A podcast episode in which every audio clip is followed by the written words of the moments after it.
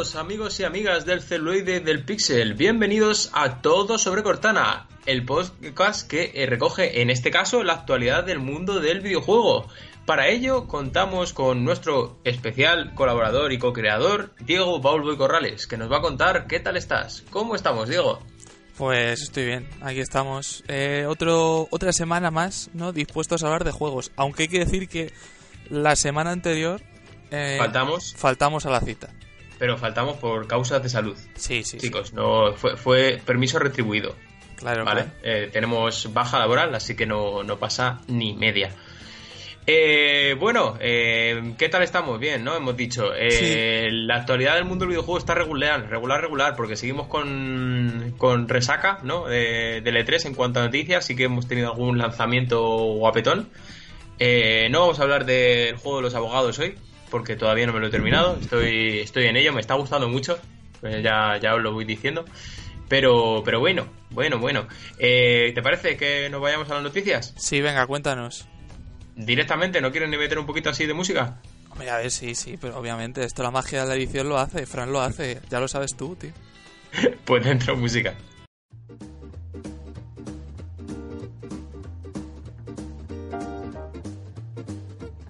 Bueno, pues esta semana en las noticias eh, quiero empezar preguntando quién coño es Fran. Hombre, tío, el que edita los programas, ¿no te acuerdas? ¡Ah, es verdad! Tío. Es verdad, coño. El, el editor, es verdad, verdad. Ya verás Joder, cuando lo macho. escuche, tío. Ya, ya Se- ni me acordaba. Pobre hombre, tío. Ay, qué máquina, Fran. Eh, vamos a empezar. Eh, hablando de una noticia que además a mí me gusta mucho porque ya sabéis que en este podcast hemos hablado mucho de, de- del estudio de Crema Games y es que Tentem, ese, em, firme competidor de, de Game Freak y Pokémon, eh, ahora mismo se puede precomprar en la tienda de Discord obteniendo con esto el acceso a la alfa. Con lo cual, chicos, el precio está a 30,99 euros, creo que es. Y, y nada, si queréis probar todo lo que ya di- hemos dicho por activa y por pasiva, todas las cosas buenas que tiene este Tentem, pues lo podéis aprovechar y jugar desde hoy mismo. Eh, decir que solo va a estar abierto como dos semanas, así que si os dais prisa, pues mejor que mejor. Y yo eh, lo recomiendo, merece bastante la pena, ¿eh? Van subiendo contenido cada poco tiempo, hay dos islas ya de las... mm, No sé si son ocho, con lo cual guay, ¿no? Eh, los de Bandai Namco han dicho que Dragon Ball Kakarot va a tener nuevas historias inéditas en su nuevo juego. Pues muy bien, ¿no? Sí, sí, estaba pensando exactamente eso. ¿Sabes lo que pasa? Que es que todo esto, el mundo del, el mundo del, del videojuego, todo lo, donde he estado leyendo todas estas, estas noticias, donde lo han remarcado y tal y que cual, eh, lo, lo traen como, como si esto fuera algo nuevo.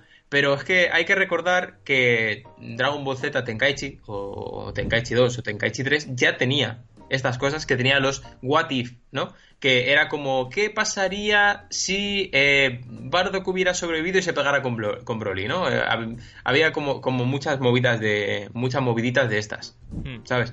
Eh, entonces, no es nada nuevo, ya no lo podíamos imaginar. Nos- yo, por lo menos, me imaginaba que no iban a meternos solamente la historia de siempre, ¿no? Primero los Sayanos, después Freezer, después Célula y después Buu.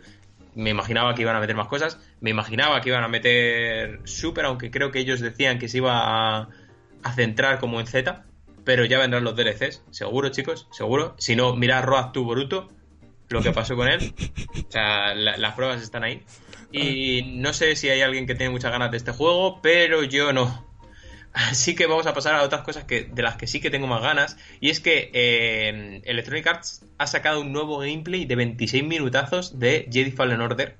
Que es el gameplay que se mostró a puerta cerrada en, en, el E3. Con lo cual no paréis de, de ir a. de ir a a ver qué tal estas cosillas, qué más cosas hay. Es más extenso de lo ya mostrado y está bastante bien, la verdad. ¿Qué cosas están también muy bien? Los cartones, ¿no? Los El cartón. No, no de fumar, sino de gastarse el dinero en, en cartas. Y es Sí. que la nueva expansión de Magic, mm, Magic, la básica 2020 y Magic Core, creo que lo, que lo, que lo llaman, eh, se va a poder jugar antes en Magic Arena. Concretamente el 2 de julio, ya mismo. De hecho, se va a poder estar jugando cuando estéis escuchando esto. Frente a el día 12, que es lo que sale en las tiendas para eh, la, eh, para consumir, básicamente. Sí, pero... Eh, recordemos que a partir del fin de semana siguiente a este, el del 5, 6, 7, ya están las presentaciones. Eh, Claro, eso te iba a decir, vale. Eso Lo, eh, ya sabía yo que ibas a recalcarlo, yo también lo, lo quería recalcar. Lo que pasa es que eh, la fecha oficial de salida de Magic Core 2020 es el día 12. Se supone que hasta ese día eh, no son compras oficiales, sino precompras, ¿no? Mm. Tanto de mazos de Planes Walker como de, de draft y todas esas, esas movidas, básicamente. Eh, abogado. El que tengo aquí colgado, vale. Eh, los padres de Judgment, este juego que ya digo que me está gustando muchísimo, van a presentar nuevas novedades sobre Yakuza el 10 de julio. No sabemos mediante qué medio emisor, en plan, no sabemos si va a ser una nota de prensa, no sabemos si va a ser un streaming, qué, es lo que va a hacer muy bien esta gente, pero eh, yo lo espero con ganas. También recordemos que eh, Yakuza 6 supuso el fin de la historia de el protagonista anterior. ¿Vale? Eh, con lo cual, eh, todo lo que sea esto de Yakuza va a tener que ser un reboot de la saga. Sí, claro, sí. O sea, empezar con un nuevo personaje, ¿no? Eh, sí, sí. Vamos, o si no. O, con, uno que ya estaba y que, ¿no? Alguna a no que hayan reculado para atrás, ¿no? Mm. O a no ser que nos estén haciendo un spoiler de cómo termina Jasmine, que yo no lo sé, pero imagino que no, que no se convertirá en un Yakuza, más que nada porque no, no tiene planes. Sí, que, sí que te digo que eh, es amigo de la Yakuza. Sí, claro. Desde el principio. A ver, todo puede ser, tío, que estén planteándose hacer algo así como eh, Yakuza Endgame o algo así, ¿no? Que aparezca, yo qué sé, mucha gente de la saga Yakuza, ¿no? Eh, o cosas así. Eh, no. no, sé, no sé, no sé, no sé. ¿No es posible eh, eso? Sí, sí, por poder es posible, pero es que tampoco lo veo, no. No sé. Bueno, no sé. Es que ahora está muy de moda hacer los crossover estos, ¿eh? Sí, sí, sí. Hay crossover de, de, Phoenix Wright. Claro, tío. Yo que Phoenix Wright en Yakuza. Claro, tío. Es como el, el juego del abogado de, de, que tienes que ir como absolviendo a la gente de los Yakuza, ¿no? Pero, pero lo va haciendo Phoenix Wright. Claro, y de, con el profesor Layton también, tío. Eh, hay un crossover de eso, Claro, claro, pues por eso lo digo. Es, es un juegazo. En plan, el profesor Layton, eh, Phoenix Wright y, y, la movida de la Yakuza, tío. Y la movida. Uh, la movida de la Yakuza es muy buen título. Me gusta bastante. Te lo imaginas. Me gusta bastante. Sí, sí, sí, me lo imagino. La carátula, además, rollo Yakuza, ¿sabes? O sea, que está el Phoenix Wright en un lado, en otro el profesor Layton y luego la Yakuza ahí por medio, ¿sabes? Sí, sí, sí, completamente. bueno, pues pasamos de hablar de mafias a hablar de, otra más mafias. De más mafias, efectivamente. ¿Por qué? Porque vamos a hablar un poquito sobre Epic y más concretamente sobre su juego estrella, Fortnite. Fijaos si hay pocas noticias que he tenido que meter una noticia de Fortnite esta semana. Y, y es que eh, introduce el nuevo evento 14 días de verano que incluye un nuevo desafío diario cada día que aporta recompensas exclusivas. Pues muy bien cosméticos, eh, jugar como locos para, para cosas de estas. Eh, Diego lo sabrá mejor porque el LOL también creo que hace cosas de estas, ¿no? En plan de... Skins, sí. Skins y, hacer como misiones extrañas, ¿no? Sí. Y, Al final son entre vías de monetizar más el juego y de ampliar un poco por pues, la experiencia del jugador a nivel más estético que, de juego, ¿sabes? es free to pay. Sí, exacto efectivamente. Eh, a mí no me interesa mucho esto, ¿eh? Pero lo que sí que me interesa es que Astral Chain, el juego de Platinum Games, no tiene planes de DLC. O eso dicen ahora, ¿vale? Pero lo que sí que podría recibir son dos secuelas, convirtiéndose en una trilogía. Van fuertísimo con esto, ¿eh? O sea, el nuevo Bayonetta. Eh, de hecho, es que estoy pensando y aparte de Beautiful Joe, que en realidad no son, porque son juegos como que terminan y acaban y en realidad están en el mismo universo y tal y cual, pero no, no se me ocurre ninguna ninguna franquicia, ¿no? De, bueno, franquicia, ninguna... Sí, ninguna franquicia de Platinum que tenga así como juegos continuados. Mm. ¿Tú qué tal ves esto? pues bien, tío. O sea, la verdad es que no tengo ahora mismo... Poco juego me das, ¿eh? Ya, te doy muy poco juego, pero es que quiero decirte sobre DLCs y sobre Astral Chain, que es un juego que va a salir exclusivo en Switch. Eh, yo no tengo una Switch ni tengo planes de adquirirla, entonces. Eso está mal. Eh, bueno, ¿ves? Ha dicho, no te doy juego, pues nada, ya está. Digo, no voy a comprar una Switch. Ya tenemos. ¿Cuántas horas quieres que hablemos de esto? Pocas, porque tampoco nos vamos a parar en, por qué te debería gastar todo tu puto dinero en, una consola híbrida, pero, pero deberías. A, ver, eh, yo voy a decir que de esto que acabas de decir, yo realmente prefiero, obviamente, que eh, alguien se centre, sobre todo si Astral Chain acaba siendo algo que pinta también como lo que han enseñado en L3, pues yo prefiero más que que nos saquen DLCs que saquen realmente secuelas, claro, o sea, un contenido más completo, por supuesto. O sea, que trabajen en otros aspectos más del juego y no tanto en ampliarlo mínimamente. No sé si me explico. Yo, vamos, creo que es mi posición, no sé, igual hay gente que sí prefiere ampliar el propio juego, ¿no? Y que luego ya, pues, cuando tenga que salir que salga la secuela. Pero... Yo, yo, prefiero, yo prefiero siempre el modelo, el, este modelo, eh, igual que el modelo God of War, que yo prefiero que me saques el juego completo y luego esperar a la secuela tranquilamente. yo no, necesito que luego me hagas. Porque además luego te vas enfriando con la cosa. Y, y se sacan apresurado, por ejemplo, lo que le pasó a Spider-Man, ¿no? Que los DLCs están bien, pero sigue siendo como muy poco contenido para tal. No es como, por ejemplo, lo que hizo eh, CD Projekt con The Witcher, ¿no? Que sacó dos expansiones que eran prácticamente juegos nuevos, porque tardaron respectivamente un año más en salir cada uno de ellos, tanto Hearts of Stone como eh, Red Wine, creo que se llama, la, segunda. Y, y si me lo hacen de esa manera, pues es que sacar otro juego completamente nuevo. Además, si planean seguir sacándolo para la portátil de Nintendo, que suponemos que todavía tiene bastante vida, ¿no? Mm. Eh, imaginamos que reutilizarán todos los assets, con lo cual estamos en la misma posición con, que eh, Breath of the Wild 2, con lo cual eh, lo podemos esperar cerca, más o menos, ¿no? Unos desarrollos cortos, más que largos. Sí, además también, que esto no lo hemos dicho, pero es de lógica también y beneficioso para nosotros. A ver, prefiero pagar eh, dos juegos con un tiempo, o sea, un espacio de tiempo larguete para poder ahorrar, planificarme, ¿no? Que tener que estar pasando por caja cada mes para pagar un DLC, aunque sea a un precio reducido, ¿no? O sea, también es bueno para mi cartera, eh, que eso no lo habíamos dicho. Y, sí, sí, sí. y mi cartera es importante. Eh, la, tuya y la de todos. Y la de todos. A ver, yo, claro, yo miro por la mía. pero sí, sí, obviamente. Vale, vamos a pasar a hablar un poquito de, cosas que son, entre comillas, buenas, ¿no? Y es que ya han salido las rebajas de verano de Steam. entre comillas, buenas. Sí, lo, he traído para hablar porque ya sabemos que todos, todos, los, todos los años a esta altura de verano ya estamos disfrutando de las ofertas.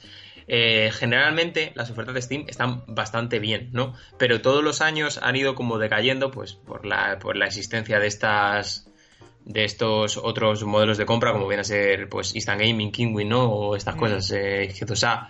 Mm. Eh, pero siempre encuentras alguna cosa que otra que esté bien. Y que no tengas que pasar por intermediarios. ¿Qué pasa? Que este año creo que le ha hecho mucho daño tanto la Epic Store, que era normal, porque las, las, rebajas que tuvo la Epic Store eran demenciales. De hecho, ya vimos que hubo polémica porque había otras empresas que, de desarrolladoras que no estaban de acuerdo con ello, porque consistía en que tú te comprabas un juego y tenías un vale de 10 euros en lo que te diera la puta gana, hmm. básicamente. Entonces estabas devaluando un poco el precio de eh, el juego, porque, por ejemplo, si había un juego que no había salido todavía, lo podías gastar en eso, ¿no? Hmm. Si no había acuerdo previo con la desarrolladora. Claro. Pero eh, no, ya no solo esto, sino que creo que le ha hecho muchísimo daño, pero muchísimo, muchísimo, muchísimo daño la salida del Game Pass en PC. Ya. Eh, ah, es que claro, ya sí. Te lo, voy a exponer. Venga, venga. ¿vale? Pónmelo, sí. Hace dos semanas fue el E3. Sí. Y nos, nos regalaron, entre muchísimas comillas, ¿no? Porque fue un euro, o sea, quiero decir, es regalado. Por un euro, tres meses gratis. Esos tres meses gratis tienes acceso a 100 juegos. Esos 100 juegos están en Steam, ¿vale? Mm menos los que son de Microsoft de pura cepa, o a lo mejor incluso están. La cosa es que tú te vienes aquí a la, a la, a la esta principal de, de Steam, ¿no? Y te encuentras con que el mayor descuento que hay en todas las rebajas de Steam es un 98% de descuento en qué? en Borderlands The Hanson Collection. Ya, que está... Que está en el, en el Game Pass que cuesta eh, aquí en Steam 5,33 y de la otra manera te costó un euro o te cuesta ahora al mes lo que sea que te cueste, pero además tienes 100 juegos más, ¿no? Entonces, no solo eso, sino que además eh, la gente que tiene Hands of Collection en... Esto no, en realidad no sé, porque no sé si ha salido también en PC, pero ya hablamos que en, la conferencia de Microsoft se eh, avisó de que los propietarios de la Hanson Collection, tanto en el Game Pass como tal, iban a tener un, un capítulo adicional que servía como prefacio de eh, Borderlands 3 hmm. de eh, la comandante Fénix. Sigo sin saber cómo se llama. ¿eh? Halcón de Fuego, joder, se me acaba de acordar ahora mismo. Halcón de Fuego. ¿Y qué tenemos dos espacios más a la derecha de Borderlands? Tenemos Monster Hunter World, ¿no? Que es como un juego muy eh, típico de querer jugarlo en PC o, de quererlo jugar online, ¿no? Sobre todo. Y es que también está en el Game Pass, con lo cual se acabó. Se acabó. Eh, sí, yo, yo creo que, le ha hecho muchísimo, muchísimo daño ¿eh? el, Game Pass. Aparte de que tú estás, te pones a ver los juegos de Bethesda, ¿no? Pues hay un montón de juegos de Bethesda que ya están en el, en el Game Pass. De hecho, lo último que ha sacado estos años, creo que lo único que falta es Devil Within 2, que todavía no está, y Rage 2, que apunta maneras porque ya después de su lanzamiento, que fue este mes, eh, bueno, a finales de mayo, creo que fue, el Rage 2, eh, ya ha bajado su precio 20 euros. Sí, ha bajado Como todos los juegos de Bethesda. Sí. ¿Eso era una puya? No, no era una puya. Era que eh, era que en si si ya sabemos que se tiran mucho, se pegan muchos tiros en el pie y no saben muy bien cuándo lanzar los las cosas o cómo gestionar el marketing de los lanzamientos y eso no es culpa de, del, desarrollador, en este caso creo que sí de software, ¿no? Que hizo eh, Rich. Y Avalanche. no, Avalanche. Avalanche, y de, se supone que era... Sí, sí, sí, una, una colaboración entre, entre los dos. No era su culpa, sino que era más culpa de, de la organización de Bethesda, básicamente, de la distribuidora. Y, y claro, si ya está ya lo que le pasa a todos los juegos, que en un mes está a 20 euros menos, dentro de dos está en el Game Pass. Bueno, a ver, yo te digo que yo por lo que tengo entendido el juego no está bajado de precio, ¿eh? ¿Cómo que no? Si en la Play, en la Xbox y en el Steam está bajado de precio. El digital. Claro, claro. Digital. Bueno, puede ser, puede ser. Claro, a ver, joder, ya es, ya es algo, ¿no? Sí, sí, sí, sí. es verdad que a lo mejor y, seguramente en físico siempre tarde más. A ver, yo creo, creo, creo que cuando se hablaba de que Wolfenstein 2 había bajado su precio, no se hablaba de ventas físicas, ¿eh? Creo que se hablaba también de, digitales el año pasado. Es que eso sí sé que tiene una política un poco oscura en torno a ventas digitales, ¿eh? Claro. Eh, te lo digo porque... Precisamente porque no han cubierto el cupo de eh, ventas. Bueno, a ver, te digo, está por ver porque viendo, yo te digo, sobre todo de Rage 2, he estado viendo cifras de ventas. En Estados Unidos, creo que en mayo se quedó como segundo o tercero sin contar las ventas digitales del juego. Solo las físicas. Mm, no sé, eh, están por ahí los datos. Si alguien le interesa, que lo busque. te, lo digo porque es que el mes pasado el, juego más vendido en Japón fue el juego del Harvest Moon de Novita. ¿Sabes? De Doraemon. Sí, sí, pero yo, estoy hablando de Estados Unidos, no de Japón. Ya, bueno, pero que... Que, es un mercado, se supone. Entonces... Yo no sé, pero sí que podría ser, ¿eh? que yo no lo pongo aquí en duda vienes aquí a defender a Bethesda capa y espada. ¿Tú te compraste Red 2? Yo no me lo he comprado. Ah, entonces ¿quién se lo va a comprar? Si no te lo compras tú. Muy mal. Entonces, ahí está. Fallo de marketing de, Bethesda. Eh. Mal defensor. Sí, pero porque yo estoy esperando a que baje, claro. Ah, bueno, vamos a seguir hablando de otra cosa. Por, e- eso he venido a hablar contigo, porque claro, si hubiese bajado me lo hubiese comprado. No sé si sabes. Pero bueno, venga, continuamos, sí. Eh, vale, vamos a, hablar también de otro estrenito que ha sido esta semana pasada y es que eh, se ha estrenado el nuevo juego de Niantic para móviles que es Harry Potter Wizards Unite, ¿no? Eh, es exactamente igual que Pokémon, solo que cambia la interfaz y cambian los bichos que salen. Por ejemplo, ahora te salen trolls, te salen llaves de estas que salen en la primera película, ¿no? Y en vez de tirar una Pokéball tienes que dibujar con el dedo un hechizo, ¿no? Una runa que te sale, que te sale en pantalla. Como particularidades, pues bueno, pues puedes elegir la casa de Hogwarts que más te guste, igual que los tres otros equipos, ¿no? Que había en el este, solo que ahora hay cuatro casas. Eh, y nada, pues que se irá actualizando y eso. ¿Tú te has bajado esto? No, la verdad, porque Eh, entre las franquicias que menos me interesan a, todos los niveles, eh, una de ellas es Harry Potter. Con todos los respetos a los fans, ¿eh? Podéis odiarme. yo he de decir que yo sí me lo bajé, pero ya el Pokémon GO le tenía muy trillado, ya lo, ya lo tenía desinstalado y no duré nada más que un día en esto. Yo soy eh, Hufflepuff a muerte. Porque, porque sí, porque, porque, somos los, los únicos que no han dado un mago oscuro nunca. Y, y a mí sí me gusta la franquicia Harry Potter. No es una cosa que me apasiona, ¿no? Eh, en plan, eh, no pondría Harry Potter antes que El Señor de los Anillos o Star Wars, para nada, ¿sabes? Para nada. Eh, pero, pero sí que está bien. De hecho, estoy esperando con muchas ansias el juego ese que se suponía que Warner. El, RPG, ¿no?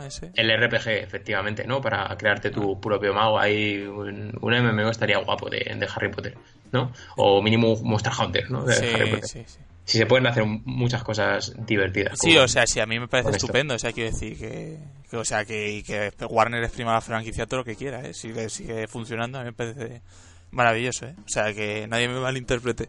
Lo único que a mí, pues, eh, yo es que el rollete de la magia en general, la magia y yo, eh, no nos llevamos bien. Yo lo he dicho muchas veces, a mí me gusta mucho la magia, pero si la puedo hacer con la mano y mientras tengo una espada en la otra mano. Claro, es que la, la, espada es importante. Eh, a, a, mí lo de hacer magia con varita me toca más la polla. Claro, tío. ¿Sabes? Porque eh, es verdad que los magos de Harry Potter son muy poderosos, ¿no? Incluso te quitan la vida de un solo hechizo. Pero si te viene cualquier persona por detrás y te pega un coscorrón, te ha ganado. Claro, tío. ¿Sabes? Eh, siendo mm, eh, un mago del Skyrim, por ejemplo, ¿no? O siendo el puto Gandalf que, tiene una espada en, la mano y el bastón en la otra, pues te, parte el culo. Efectivamente.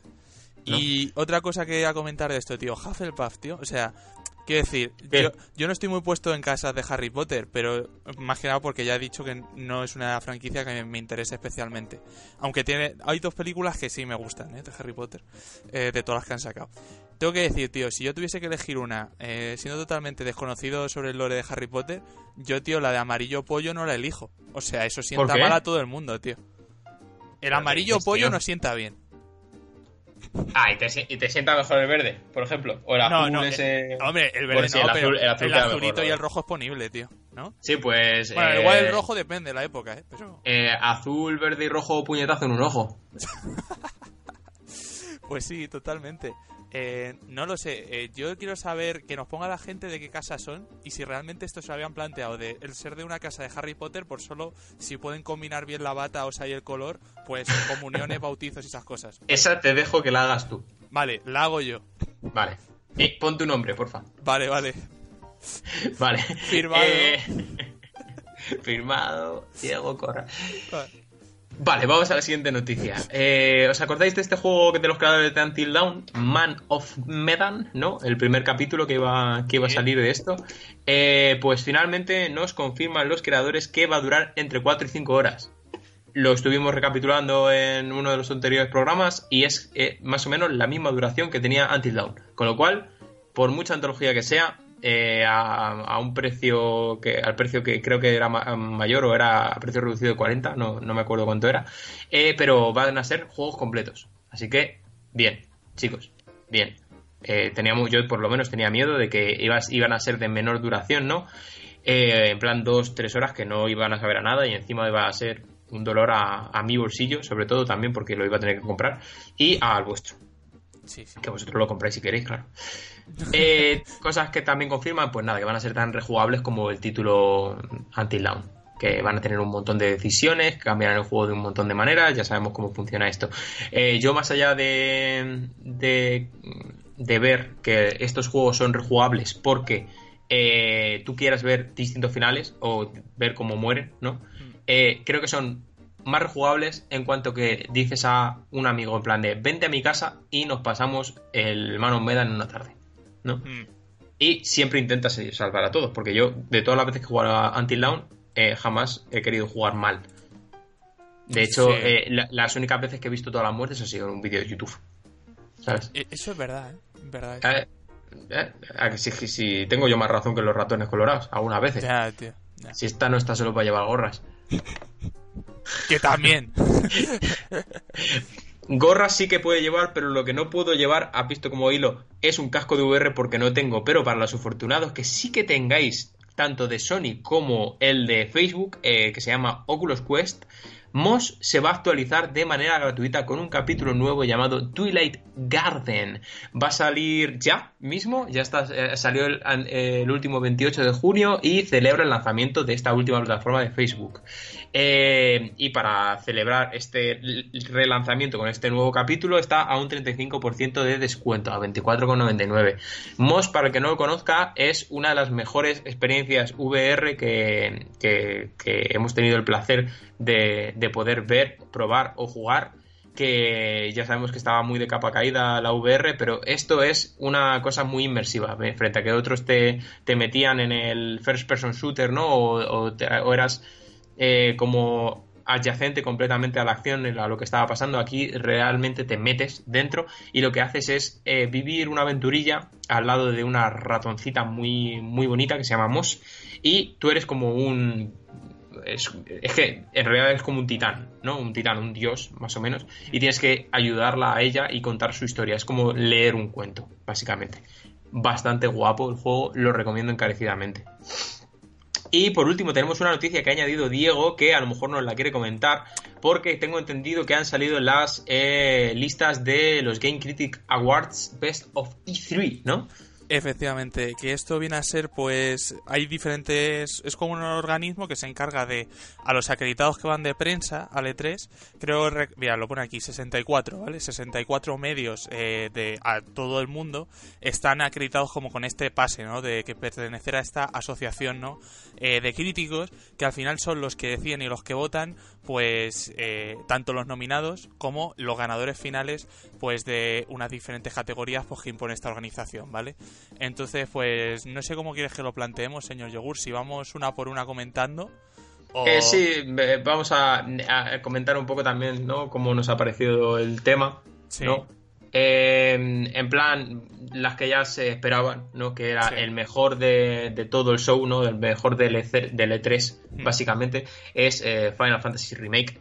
Creo que ya tenía nombre y apellidos por todo lo que supone para todo el mundo, por ese pedazo de, de, demostración jugable que nos, que nos mostraron, porque la verdad es que estaba bien. Eh, recordemos que a mí me convenció y yo era reticente a eso de quitarme los turnos. Tenéis una, una entrada en el blog de eh, Vía Láctea Games adyacente a este, a este podcast que podéis eh, leer para ver todo lo bueno que tuvo Final Fantasy VII en la presentación. Y yo nada más que comentar de esto, me parece bien. Sí, a ver, yo es que hay que decir que, por ejemplo, ya para comentar más cosas, es que no solo ha ganado Final Fantasy VII Remake, eh, o sea, mejor de la feria, se podría decir, ¿vale? Eh, sino que también ha ganado, pues, eh, mejor juego en consola, voy a decir bajando porque voy a ver más, seguro. mejor RPG. sí, mejor RPG. Y, y ahí, pero quiero decir, ha ganado gordos, o sea, quiero decir, ha ganado el de su género, ha ganado el mejor de la feria y el mejor juego de consola. Claro, de hecho, es, es, el juego que más premios tiene, porque hay algunos que tienen dos, pero este es el único que tiene tres. Claro. Y de hecho, el único que podría haber estado entrado aquí a la pugna, pero que obviamente partía con menos papeletas, es uno de los que se ha quedado, pues, si Final Se ha quedado fuera. Eh, eh sí, hablas de Cyberpunk, creo. Eh, sí, pero creo que es que Cyberpunk no sé si entraba en esta votación de este año, quiero decir. Porque es muy extraño. Mejor... De haber estado, yo creo que algo hubiese ganado seguro, creo. Es que compite por las mismas categorías que el Final Fantasy VII y también podría competir, porque es que en realidad es un RPG, ¿no? El juego. Con lo cual, en la otra que podría entrar es en la categoría que, mira, ya no la quitamos de encima, ¿no? Que es el mejor juego de acción o aventura, hmm. ¿no? Que lo ha ganado, eh, me imagino que por su debut, eh, Las Viejas de Watch 2 Legion. Sí. También es que, claro, Cyberpunk 2077 eh, sale después, ¿no? No, pero en verdad sale ya, sale, o sea, sale en abril, ¿no? Del año que viene. Sí, pero sale después que Final Fantasy VII, por ejemplo. Sale después. Es que, sí, el 3 de, 3 de marzo. Y, también el, el Watch 2 sale también antes. Eh, también es que yo creo que aquí también ha hecho mucho que la prensa, bueno, pero yo creo que los dos juegos hicieron demo a puerta cerrada. Eh, sí, sí, sí. De hecho, eh, eh, o sea, Final Fantasy VII se mostró más o menos lo mismo, pero creo que les estuvieron mostrando más, pues en plan de ¿qué queréis que haga? Hmm. ¿No? Y sí que ya lo hablamos aquí, que Cyberpunk 2077 tuvo una demostración a puerta cerrada igual que el año pasado, pero que no se mostró a, nosotros, vamos, al público, al público medio. Y que se centró más en lo que era el simplemente la evolución del personaje más que la acción que hay. Más ese componente RPG. Claro. Eh, entonces... A ver, ya lo, ganó todo el año pasado. Quiero decir, claro, tampoco hacía falta. Sí, y luego diría que a grandes rasgos, luego el otro, bueno, otro de los grandes juegos de la feria fue, eh, si lo por número así de galardones se podría decir, eh, Doom Eternal, que eh, obviamente ganó mejor juego de acción, eh, porque, sí, esto era, prácticamente indiscutible. Era lo mismo que lo que decimos, ¿no? Mejor RPG, o sea, tenía nombres y apellidos. O sea, tal vez mejor show podía durar a alguien por algún motivo, pero, pero vamos, eh, esto estaba dado. Y lo que consiguió también es mejor juego de PC que yo creo que aquí también pues es un poco como aquí esto está más cogido por pinzas sabes o sea quiero decir también había otros juegos que además solo podían salir en PC que a lo mejor claro. eh, podían haber sido mejor que Doom, pero bueno, Doom también es como un juego muy de PC, ¿no? Entonces también se merece ganarlo. ¿Qué pasa? Que eh, Doom Eternal ya ha salido también, ¿no? En la, en la anterior en el anterior E3, con lo cual, pues, pues bueno. Sí, claro. Eh, lo único que en el anterior E3 sea jugable ya, yo creo que sí, me suena, ¿eh? Yo creo que sí. O demo a puerta cerrada, algo de su... O sea, en este sé que se ha podido jugar, o sea, la prensa ha podido coger el mando y darle caña, pero. Pero bueno, que en cualquier caso, pues mira. Eh, que yo imagino que es más un reconocimiento, ¿no? Por la gente que lo habrá jugado, porque yo he visto que la gente en general lleva muy buenas sensaciones respecto al juego, pues darle como ese plus más, ¿no? Eh, al juego, en este caso de IBE. Pero, pero vamos, que eh, como dice el señor Yogur, podían haber premiado otra cosa que fuese tal vez más propia de PC, ¿no? Sí, eh, por ejemplo, eh, otro juego que, ha ganado el que ha ganado el mejor juego de estrategia, ¿no? Que es como una cosa muy, de PC, es el juego, nuevo juego de John Wick, que recordemos que es como una especie de XCOM, que mm. mezcla los, unos gráficos del siding muy característicos, por ejemplo, de la, de la Telltale de, antes hmm. y que y eso que tiene un sistema como muy de PC o sea los sistemas de estrategia son sistemas de PC sí sí. Porque en consola de hecho en XCOM se puede observar perfectamente que es mucho no es que sea mucho más complicado jugar o engorroso pero sí pierdes algo de la experiencia que en PC no se te hace tan farragoso porque claro obviamente es más eh, está pensado para teclado y ratón o sea para mover moverte y hacer muchas cosas a la vez porque tienes dos manos y y puedes hacerlo muchísimo mejor, vamos. De, hecho, eso pasa, por ejemplo, en el Rocket League, Este juego que salió gratuito, que salió primero en Play 4, luego ha llegado a PC y todo el mundo lo juega en PC con mando, porque intenta jugar eso con teclado y ratón. Sí, claro, es, la, contraria. Claro, es la contraria. Imagínate jugar Rocket League con ratón, La verdad es que divertido. Sí, sí, un show cuanto menos. Y luego, a ver, pues por comentar así cosas, eh, voy a, ir un poco más rápido. Eh, mejor juego original, que creo que es una categoría bastante importante, eh, lo ha ganado Outer Worlds, ¿vale? De Obsidian.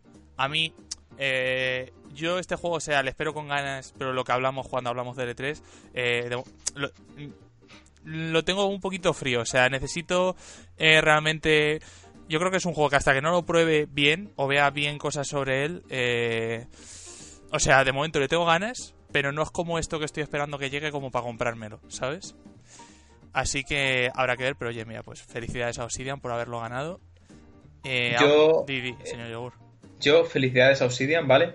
Pero estoy completamente en desacuerdo con ganar el título de juego más original, porque no lo es. Hmm. Quiero decir, The Outer Worlds es una suma, más o menos, de eh, un estudio de marketing en el tiempo en el que vivimos, de que se lleva mucho el, el factor steampunk, ¿no? El mundo posapocalíptico y eh, el espacio, básicamente. Y ya no solo eso, sino que además eh, los gráficos son muy parecidos a muchas cosas y sobre todo ya hablábamos esos colores tan, tan No Man's Sky.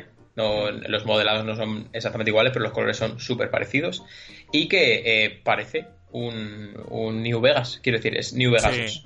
Básicamente. Con lo cual, de original, creo que tiene muy poco. Y han salido juegos bastante originales. Yo siempre tiro a lo que decimos, Chris Tales, ¿no? Eh, soy muy defensor de, este juego, tampoco lo conoce nadie, pero, pero bueno. También creo que ha habido juegos bastante más originales. que por ejemplo, se sacaron en la conferencia de, de Microsoft, el juego, el Reno, ¿no? El, juego este que era, que el, otro juego que era como el de My RPG, no sé qué, que era como una historia que estaba dibujada en un cuaderno, eh, que era muchísimo más original. Y creo que esto va básicamente pues, por darle algo a una compañía grande como Subsidian, que lo entiendo. Sí, que además viene debajo del brazo con Microsoft, te quiero decir que no es igual. Eh, pues sí, hay nada que objetar a lo que comentas. Va por mencionar sí otras categorías. Creo que voy a decir estas un poco más rápido porque no sé cuánto interés tiene esto. Eh, Ver Racing Game, ¿vale? Eh, mejor juego de carreras. Crash Team Racing, ¿vale? Que oye, pues eh, ahí está Crash.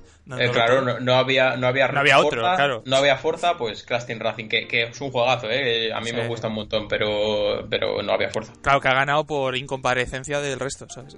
más que por y si llega a salir un, Mario Kart, pues ya te cagas, claro. Claro, efectivamente.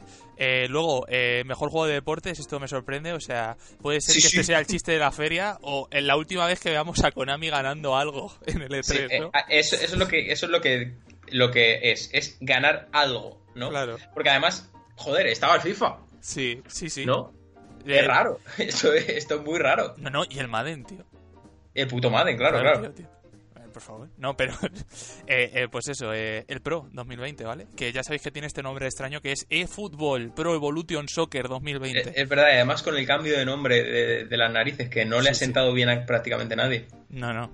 Hombre, es, que, es, que, el Pro siempre ha sido el Pro, quiero decir. Perdón, es que me llamaba, me llamaba Fly. Ya, sí, dime, dime. El Pro. que el Pro va a ser siempre el Pro, con lo cual, pues, pues eso. Eh, más batería. Eh, mejor juego de VR. Phantom Covered Ops. No sé cuál es. Siguiente. Eh, mejor hardware o periférico. sí. Un, mando élite de equipos. Siguiente. Muy bien, perfecto. la, serie 2. La serie 1 ganó el año pasado o el anterior. Mira, esto lo vamos a hablar ya. No entiendo por qué narices esto tiene que haber un, tiene que haber un premio para esto. Sí. Y no hay un juego a mejor debut de una empresa. Sí. yo creo que más empresa, porque entiendo que, mm, o sea, mejor juego original, o sea, se supone que es como nueva franquicia, ¿no? Nueva... Sí, pero no. Claro. Porque eh, eh, el mejor debut es, quiere decir, la, mejor presentación día uno de un juego. Ya, El World Exclusive, ¿no? que, dice Microsoft. Premier. World Premiere, eso, efectivamente. Pero sí, sí, eh, te doy toda la razón. Pero bueno, pues eh, categorías, categorías que están ahí y que hacen cosas. Vale, eh, sigo yo con. Sí, por ejemplo. Eh, vamos, mira, el de Nintendo, que este también tenía nombres y apellidos, ¿vale? Mejor juego familiar o social, ¿vale? Para jugar con vuestros amigos y amigas y familiares, por supuesto, el Luigi Mansion 3. Eh, nada que objetar aquí, o sea, No, ya, nada que objetar, pero también es que. o sea, esta, esta categoría de premio es la categoría de Nintendo, ¿no? Se, crea para darle un premio a Nintendo. Y, me molesta que, por ejemplo, Luigi Mansion 3 o Link's Awakening no, no puedan competir en alguna otra categoría, porque, por ejemplo, Link's Awakening o Luigi Mansion 3 me parece muchísimo mejor juego de acción-aventura que Watch Dogs Legion. Eh, bueno, sí. A ver, sí. sí. No, bueno, sí, bueno, sí, no. Quiero decir, Watch Dogs Legion es lo que es. Es un, la interfaz de Ubisoft de siempre básicamente. Eh, una historia que, te va a dejar frío, como siempre, básicamente, y que lo único que tiene es el exponente jugabilidad, que vale, que está muy bien, porque los juegos de Ubisoft ah, están bien hechos. Quiero decir, más allá de los bugs, ¿no? Y, de, las de las comedias de siempre, los juegos de Ubisoft están bien hechos. Eso es así. Tenemos a Assassin's Creed eh, Odyssey de hace dos días, que está genial. Pero genial, genial. Pero es lo mismo de siempre. Claro, también y yo qué sé, eh, Luigi Mansion 3 tiene más cosillas que, yo vea, eh, que, pueden aportar a, a, lo que viene a ser una jugabilidad que tú tengas un mando y eh, no digas, y que tengas más una sonrisa que un sopor. Mm, podría ser. También te digo, hay que tener siempre en cuenta que al final esto es como la academia, quiero decir, te lo votan 64 medios que son elegidos por la organización de E3, ¿sabes? O acreditados. la gente que lleva camiseta de lo que va a votar. Claro, eh, entonces... Eh, no, pero es normal, yo también llevaría una camiseta. Eh, o sea, esto, esto no es una crítica. O sea, quiero decir, yo yo, por ejemplo, si me dijeran, pues diría lo que estoy diciendo ahora mismo. A mí, em, a lo mejor mejor juego de aventura no, no, diría ni de coña, ¿eh? Ni, ni, ni el Legion, ni el Luigi Mansion 3, ni, ni el Link's Awakening. Es que no sé ni qué diría, básicamente.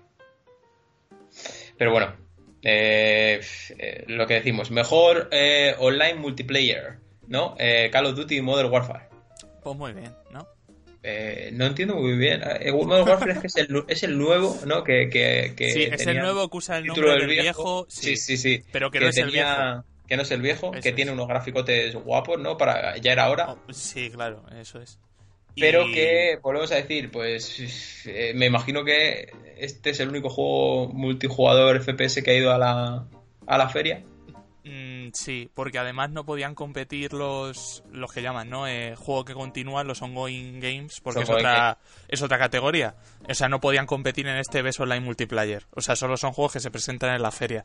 Entonces entiendo que sí. Además, porque había propuestas, eso sí hay que decir, por ejemplo, me estoy acordando ahora de este, ¿no? Del Bleeding Edge y cosas así, ¿no?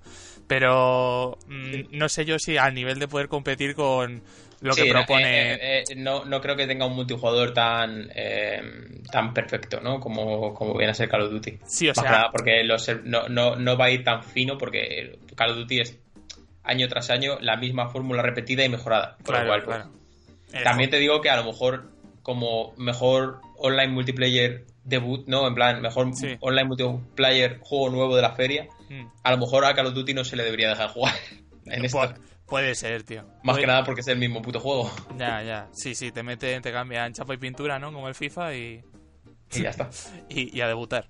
Pues sí, eh, la verdad que sí. Eh, bueno, pasamos a otra categoría que esta yo creo que sí puede estar, entre comillas, también merecida, pero vamos, el señor Yogur aquí yo creo que tiene bastante de, qué hablar, que es mejor juego independiente eh, de la feria, que se lo han dado a los 12 minutos de Luis Antonio.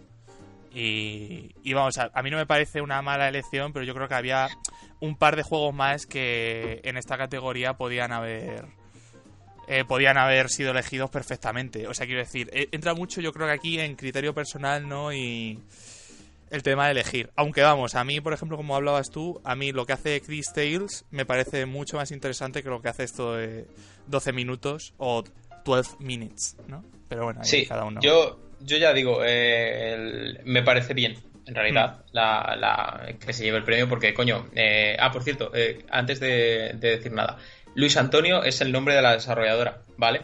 Y el publisher es Anapurna, que ha dicho Luis Antonio como si fuera, como si fuera un señor, en plan, lo ha hecho Luis Antonio, mm.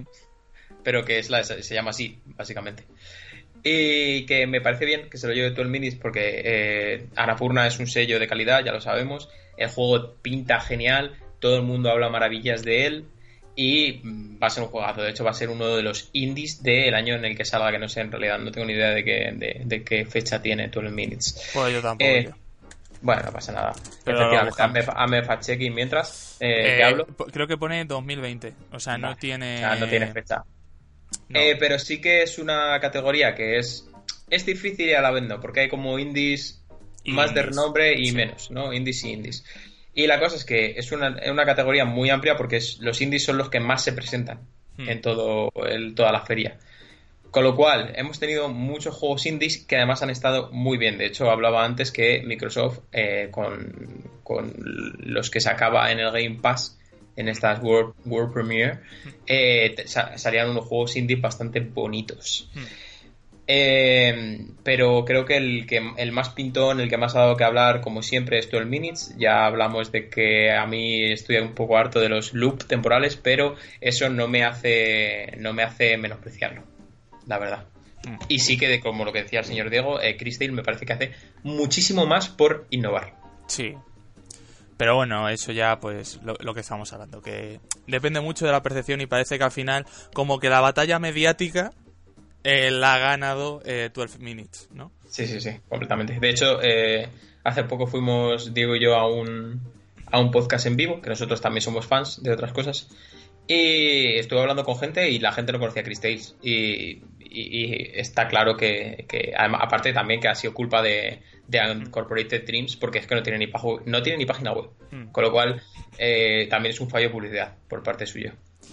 Sí, y yo, por decir esto de que dices que vamos y hacemos otras cosas, eh, decirle a la gente que le quede claro que eh, nosotros, eh, cuando no nos estáis escuchando, no nos morimos, o sea, no nos vamos a un cajón y luego volvemos la semana que viene, vivimos después. Estábamos es una cosa plano. Claro, claro, tío. No, pero sí, bueno, proseguimos con las últimas categorías que nos quedan, que si te parece las digo ya juntas. Eh, Best Ongoing Game, ¿vale? El juego que continúa Destiny 2 y luego, eh, especial eh, comentario sobre los gráficos, se podría decir, ¿vale? O sea, como mención hacia los gráficos, a los Sí, mención especial a juego con mejores gráficos, básicamente. Exacto. Eh, el Cyberpunk 2077. Que antes decíamos que no se había llevado nada, pero sí porque estaba como separado, ¿no? de, lo que eran los premios. es como un premio, pero no. Eso es, sí. Así que, no sé, a mí, en cuanto a lo del Destiny, por lo que tengo entendido, han estado metiendo bastante contenido interesante a la gente que le gusta el Destiny. Así que. ahora que ahora que eh, además se separaron ya de, Blizzard, ya hmm. son como sus, sus propios publishers, ¿no? Eh, ahora se han unido un poco a lo de Stadia, ya veremos qué tal les sale. Pero que las próximas expansiones van a ser gratuitas, con lo cual, pues, de puta madre para todo el mundo que tenga Destiny. Sí, sí, así que no lo veo tampoco mal. También te digo, habría que ver, porque aquí, claro, si nos podemos hablar de un going game, anda que no hay. Eh, ya, ya, bueno, pero. Pero bueno. Destiny se lo puede llegar a merecer, lo entiendo, ¿eh? También podríamos hablar del WoW, pero bueno, siguen haciendo lo mismo desde hace un montón de tiempo. Claro, eh, exacto. Y bueno, eh, por ejemplo, eh, en cuanto a lo de Cyberpunk, pues es que poco que comentar aquí, porque lo que dice el señor Yogur es que el año pasado lo ganó casi todo, y este solo le han dado la mención especial porque le habrán dicho como, bueno, ya ganaste el año pasado, ¿no? no, no puede ganar todos los años el E3. sí. Entonces, pues sí, o sea, yo vamos, lo hemos visto todos, el poco contenido, bueno, el poco o el mucho que hemos visto, ¿no? De Cyberpunk, sobre todo vídeos, se ve unos gráficos espectaculares. Tiene una cara esto de juego intergeneracional eh, que no se la quita a nadie. Sí, que ya veremos qué tal salen claro. las consolas que son de esta generación, pero de, menos categoría, como son Play, Play 4 normal. Sí, sí, de hecho yo tengo la teoría de que como me lo compré yo para mi Play 4, que es la primera que salió, eh, me voy a poder subir en la consola y creo que llego a la luna, chicos, ¿eh? Porque eso suena como un reactor nuclear, ¿eh? Eh, me subo y me lleva la Play 4 a la luna. De hecho, yo con el Judgment, que estoy hablando mucho de él, eh, yo tengo una Play 4 normal, no tengo una Pro, y ya te juro que es que se pone a mí, ¿eh? La verdad es que el Judgment no tiene unos malos gráficos para nada, tiene unas tecnologías de texturas en cara brutales, pero brutales, o sea, no tanto al nivel de Devil May Cry 5, pero oye, pueden estar cerca de lo que descubrió Cascon y nadie más ha descubierto. Sí, claro. Igual tienen. Eh, ¿Te lo imaginas, tío? Que Sega tiene ahí alguien infiltrado en Capcom. Estaría guapísimo, ¿eh? En plan, eh, espionaje industrial. Sí, sí. Estaría muy guapo. Muy, que, muy guapo. Que, va con camisetas de Sega, ¿sabes? Como para decir, no soy de Sega, ¿sabes? La llevo porque, ¿sabes? sí, sí, sí, completamente. Todo como una tapadera, muy guay. Me lo estoy imaginando y me mola. Bueno, sí, continúo. bueno, con esto ya cerramos eh, la sección de noticias, que no teníamos nada, pero Diego nos ha traído así en un último momento que, al final nos hemos puesto a hablar de, bastantes cosillas. Y vamos directamente a la sección favorita de todo el mundo, de los niños y las niñas, la que ya conocéis todos, que se llama... Detallitos. Bueno, bueno, bueno, hoy no ha habido risas de Diego. Eh, ha faltado en su, en su cita semanal. Porque Pero cuéntanos. al micro, tío. eso va a ser. Eh, cuéntanos, yo traigo tres, tres cosillas eh, de, de, detallitos. Tres buenas, de hecho. No, no tengo nada de vinagre. Cero. Te está sentando bien el veranito, en verdad. Me está sentando de puta madre, por el calor que hace, que parezco yo que sé, tío. Que, joder, tío, que es una campaña de Bethesda y de ID para promocionar y fomentar la... Claro, tío. Sí, sí, sí, tienes mucha razón, tiene mucha eh, En verdad es que Todd Howard, ¿sabes? No sé si habéis visto esa foto de Todd Howard eh, como si fuese Jesucristo, eh, con un halo, ¿sabes? Sí, sí, todo, todo, pues lo has visto. Digo, lo has compartido tú a todo Twitter. Claro, pues esa, hay una foto así de Todd Howard que dice, va a hacer calor para promocionar Duna Eterna. Bueno, en cualquier caso. Empiezo yo con mis detallitos. Eh, sí. traigo solo uno. Ah, traigo uno y es malo, entonces si te parece, digo lo malo y luego ya que la gente se quede con lo bueno. Efectivamente, di ahí el vinagre guay. Vale, eh, malo. Eh, Igual alguien se ha enterado esta semana, ¿vale? Porque esto en Twitch y plataformas de streaming, o sea, lo, ha estado petando muchísimo. De que esta semana se supone que se lanzaba en el cliente, ¿vale? De Leaway of Legends, ¿vale? El LOL, eh, como lo conocemos más comúnmente todo el mundo. Salía este modo de juego que venía a ser, y hay que decirlo sin baños calientes, pues un plagio de autochess de, de Dota 2, ¿vale? Eh, que se llama Teamfight Tactics, ¿vale? Tácticas maestras en español, que mola el título, ¿eh? En que le han puesto tácticas maestras. En cualquier caso, eh, este autochess eh, del LOL, el, tácticas maestras, le dieron pase a todos los streamers y en Twitch y demás plataformas. Y claro, pues lo estaba petando mucho a nivel de views, hasta el punto de que mucha gente que no ha jugado en su vida al LOL, pues ha dicho, oye, pues tal vez el modo este de juego, como es estrategia, me puede molar, ¿no? ¿Qué pasa? Pues que había mucha expectación durante toda esta semana el PvE petado, es decir, eh, la gente que prueba el juego antes de que salgan las cosas en el cliente oficial estaba petado, colas eh, para entrar al PvE de un día, sin exagerar, 24 horas. Eh, y luego, aparte, Riot en general, ¿vale? Para que os no voy a explicar todo el proceso, pero no dejó claro en ningún momento cuándo salía el juego y cuando lo dejó claro un día antes, al final no acabó saliendo el día, ¿vale? Que ellos dijeron que iba a salir, ¿vale? He dicho Riot, eh, que es la compañía que se encarga de, del LOL, ¿vale? De League of Legends. Entonces, un despropósito y un cachondeo, porque ¿qué pasa? Eh, los servidores petados, eh, al final, eh, cuando salió en el servidor oficial aquí en Europa, eh, estuvo caído prácticamente todo el día que salió esto. Y por lo que tengo entendido, estaba caído el cliente del juego. Es decir, no podías ni jugar al modo normal de League of Legends ni a tácticas maestras, ¿vale? Porque los dos modos están metidos dentro del mismo cliente. En definitiva, un despropósito general por parte de Riot y además eh, de una manera como muy clandestina, no queriendo decirle a la gente cuando entra por medio de que se respeten los servidores, cuando al final son un juego que son multijugador y se supone que tienen que tener los servidores lo suficientemente preparados como para que si se mete X número de jugadores, ¿vale? Pues puedan soportarlo, ¿sabes? Salvo que sea algo, yo que sé, ¿sabes? Que se meta pues toda la población de China, ¿sabes? En el mismo momento. Pero es que eh, yo, o sea, de verdad, esto no lo entiendo, porque hay gente que se supone que debería estar preparada y hay gente que es que es reincidente, porque es que siempre que tenemos una cosa de este estilo, yo que juego al LOL desde, pues, no sé, desde cuántos años ya, eh, la verdad, eh, creo que ni siquiera quiero saberlo, cuánto tiempo llevo jugando al juego este. Pero la cosa está en que son reincidentes. Siempre que pasa algo de este estilo, los servidores mal, sobre todo en Europa, los servidores europeos es una de las peores cosas que hay, o sea, quiero decir, dentro de la comunidad del LOL, pero no por los jugadores, sino por la infraestructura que tienen.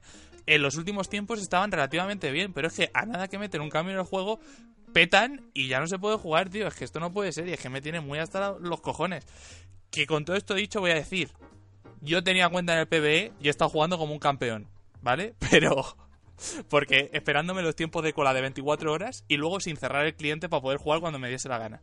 Y sin apagar el ordenador, claro, porque entonces el ordenador está fino. Pero bueno, en cualquier caso que yo he podido jugar y no me puedo quejar tampoco especialmente, pero que aún así está mal que no lo pueda jugar todo el mundo y que tengamos que andar con estas tácticas de guerrilla. O sea, no tiene ni pie ni cabeza.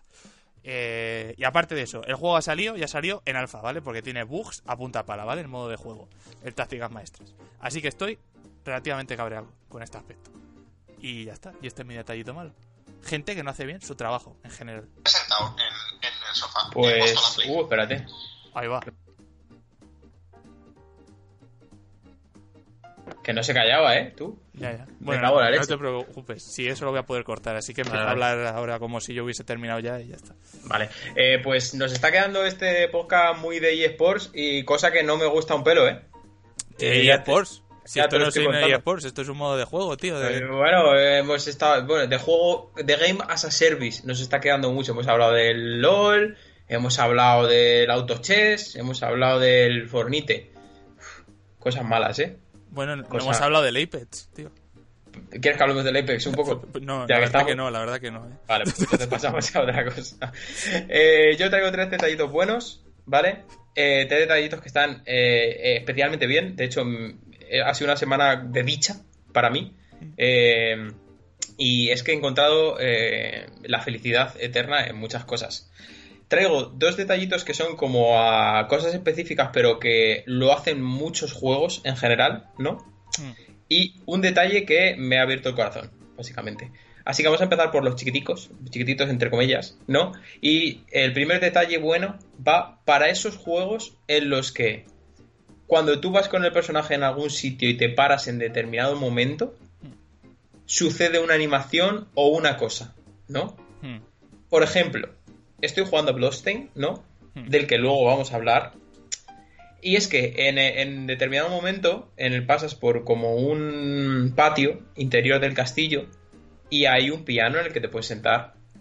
Hmm. Obviamente, ya sabéis por dónde va la cosa. Si esperáis cierto tiempo, hmm. se pone a hacer un tema entero de piano, pero entero, eh, en, como tanto animado como, como, sonoro, ¿no? Hmm. Y me parece muy guay, esto lo hacen bastantes juegos, ¿no? Sobre todo por, eh, en plan, que estar al lado de un perrillo, por ejemplo, ¿no? Hmm. Eh, hay una cuenta de Twitter, de hecho, que, va sobre esto, si puedes acariciar al perro o no, y que muchas veces pasa, si tú te quedas ahí al lado, pues hace, hace la demanda, ¿no? De hacer la animación de acariciar al perro. Y esto son cosas que me llenan de, de gozo en el cuerpo. Vamos a otro, que no, no, nos vamos de las animaciones, ya sabéis que yo tengo un problemón con las animaciones, y es que aparte de jugar a Bloodstained, está jugando al juego de los abogados, a Judgment, y ya subí un vídeo a Twitter de una animación específica que pasa entre el sofá y una estantería, así como caminando lateralmente, que cualquier otro juego, por ejemplo, hoy he estado jugando a una sorpresita del canal, que no te dejaba pasar, ¿no? O sea, por ejemplo, eh, era una barra de un bar y había un taburete. Pues no podías pasar entre medias. Es el típico collider que te dice, no, date la vuelta entera, ¿no? sí, en plan de no me metas en líos, ¿eh? No me metas en líos, que esto es una cosa muy difícil y Pueden, existir bugs completísimos, ¿no? Claro, claro. Pues Judgment lo hace genial. Es que pasa ahí, la animación se pone de ladito, empieza a caminar despacio pone las manitas en el sofá en plan, mm, mm, mm", ¿no?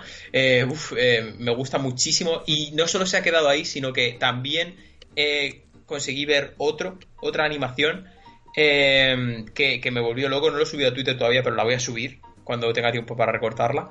Y es que tú, tú sabes, has ido a algún McDonald's alguna vez, ¿no? Algún Burger King, cualquier cosa. Pues entre los sitios en los que estás pidiendo, ¿no? En el mostrador de pedir, generalmente tú te das la vuelta y hay asientos o hay alguna cosa y tal. Y esos asientos separan a la, al, mostrador de pedir eh, con una especie de respaldo, pared, eh, barra de hierro, lo que sea. Pues el tío, en vez de quedarse parado y decir, hostia, no, voy a ir por el camino normal, hace un paso largo y salta esa vallita, pero que no la salta, ¿sabes? Como, como que hace el paso largo en plan, me quito, ¿no? En plan, eh, esto lo puedo pasar yo sin mucho esfuerzo. Mm. Pues eh, es una, gozada y una maravilla, en serio. Eh, tenéis que meteros en el mundo este del fetichismo de animaciones porque en serio que, aporta muchísimas cosas buenas. Es como cuando yo me encuentro un elixir en un RPG. Sí. Que también me da como cositas. Son como los elixires son el típico objeto que, que, te llena de gozo, de orgullo, de satisfacción cuando lo encuentras, pero que no usas nunca. Porque es como, no, que se me gastan. Sí. O que lo usas, o sea, lo, usas en el peor momento que podías usarlo, ¿sabes? No se usan. O sea, hasta el final del juego, como muchísimo, y es el único momento en el que lo. Claro. Lo, querría usar. Pero a eso me refiero. Que a ti no te pasa, tío, de que tienes el elixir y dices, buah, tú esto me lo guardo para cuando venga lo gordo. Y, al final. no lo usas porque nunca es un momento lo suficientemente gordo como para decir, hostia, el elixir. Sí, o a mí me pasa mucho de que hago la de, Buah, tú, esto tiene pinta, dices, si no lo uso ya, es que, ¿sabes? O que voy sobrado, ¿sabes? Me lo voy a tirar ya y... ah, tú vas, tú vas de sobrado. Eh, un poquito, sí. Si me veo fuerte, sí. Y me lo aquí tiro... Está, aquí está mi espada. Claro, ¿y qué pasa? Que me lo tiro en un bicho que me podía haber matado sin elixir y luego vienen eh, lo gordo, ¿sabes? Y ah, tú eres al revés, tú eres el derrochador derrochador entre comillas, porque yo los guardo hasta el final, pero si veo que no merece la pena guardarlos porque me siento fuerte, ¿sabes? Me siento sin necesidad de elixir, digo, va, pues los tiro aquí para farmear esto rápido y ya y ya me follaré al bicho, ¿sabes? Gordo. ¿Qué pasa? que luego viene el eh, bicho gordo y me lo explica. No, me está gustando mucho esto que me estás comentando, ¿eh? Es, la antítesis de lo que de lo que estaba comentando yo y me, me está doliendo el corazón un poquito creo, que eres, creo que eres mi, detalle, mi detallito malo de la semana. ¿Sí, tío? esa gente es mi detallito malo de la semana. La, gente que va de sobrada, ¿no? La gente que, bueno, que, no, que va de sobrada, sino que intenta ir de sobrada y luego además, eh, aparte de desaprovechar un, un, recurso que para mí es como un tesoro, eh, luego encima la lía. Hombre, no lo desaprovechas, tío, lo usas para otras cosas. lo usas para, para, para, ir de sobrada. Para farmear. Bueno, bueno. Bueno, el caso, vamos a, vamos a hablar ya del detallito bueno porque al final me, me, enciende, no puede ser, ¿eh? Vamos a hablar de que, vamos a hablar de cosas buenas. Y de cosas buenas, efectivamente. El detalle que más me ha gustado de todo el E3, de toda la feria, de todas las desarrolladoras, de todo el año prácticamente, seguro que es el detalle que más me gusta en todo el año. Y tiene que ver con Ubisoft y tiene que ver con Just Dance. ¿Cómo lo ves? Pues bien, no sé si estabas haciendo la, pausa porque querías que aplaudiese o algo, ¿sabes? No, no, no, quería que dijera. no, no, pues, la pausa era para que dijeras, anda, flipado, ¿sabes? Porque ah, generalmente Ubisoft no. no, no, es, Pero si a mí me gusta Jazz Dance, tío. No, no, no, si el Jazz Dance está bien. Si, me refería a que Ubisoft generalmente no podía. O sea, a lo mejor pensabas que no iba, no iba a poder ser mi mejor cosa del año. Hombre, igual sí. Ahí, es, ahí te doy la razón, sí. Me sorprende un poco. Me sorprende te, sorprende, ya, ya, me imaginaba yo. Bueno, ¿por qué es lo mejor del año? Porque Ubisoft y Just Dance, en este caso, sigue saliendo para Wii. ¿Vale? O sea, el Just Dance nuevo sigue saliendo para Wii. Eh, lo normal es que te cause mofa o burla, como ha hecho Diego en este caso, porque te, te parecerá que, no, no, debería seguir saliendo para esa plataforma, pero os va a sorprender mucho el porqué de que siga saliendo en la Wii normal. Y es que hay muchísimos, muchísimos, muchísimos hospitales de Estados Unidos que en sus centros de rehabilitación usan los juegos de Just Dance para ayudar a los pacientes que tienen una movilidad limitada para esa rehabilitación, ese, em, em, esa mejora de sus articulaciones en, en sus dolencias y me parece una de las mejores cosas. Además, eh, se han donado muchísimas, eh, tanto consolas como juegos, a este tipo de, de, servicio en el hospital. Y no tengo nada más que, eh, aparte de que, de, que podríais decir, guau, pero es que eso es buena publicidad. No, no es buena publicidad porque estoy seguro de que ninguno lo conocíais. Esto. De hecho, yo lo, conocí gracias a un tuit de a saber quién coño, ¿sabes? Porque me puse a investigar un poco por, en plan de... De arroba saber quién coño. Sí, efectivamente, que ponía un enlace de tal, ¿no? Porque. Y, me parece súper guay. La verdad, estoy lleno de orgullo, y satisfacción. Ahora mismo soy fanboy de Ubisoft completamente y eso que antes me metió con él. Pues Pero, eh, escucha, eh, te, voy a decir una cosa. Me parece súper guay este detalle porque además el asunto aquí está, ¿vale? En que no solo eh, el tema de que la gente la ayuda que le está haciendo, sino que por la apuesta que está haciendo Just Dance por el K-pop, eh, yo como seguidor, que evangelice a la gente me parece precioso. Que teníamos un detalle más feo, bonito, joder. y este también es bonito, tío. Ayuda a fomentar otra industria. Sí, no, no, a ver, si, si, si tienes razón, bonito es. Pero no me mezcles churras con menina, joder, que no es lo mismo. Yo, yo es que todo lo, todo lo que me digas me lo puedo acabar llevando a mi terreno. Sí, sí, de al hecho, terreno de la japonesa. Sí, de, hecho, me da 10 minutos más y al final te acabo atando el Jazz Dance con Masaki Yuasa. Sí, sí, seguro. Pero bueno, no, no lo vamos a hacer, ¿vale? Y, porque no esté eh, la canción, ¿no? De, de, Your Name, en plan de... Claro, claro. De eso. Pero bueno, eh, que pues nada mal este detalle de Ubisoft, eh, muy bonito. Muy bonito, muy bonito. y vamos a pasar ya, si te parece bien, al grueso del programa. Sí, sí, por supuesto. Al tocho al tocho, al, troncho. Vamos al quiero hablarte.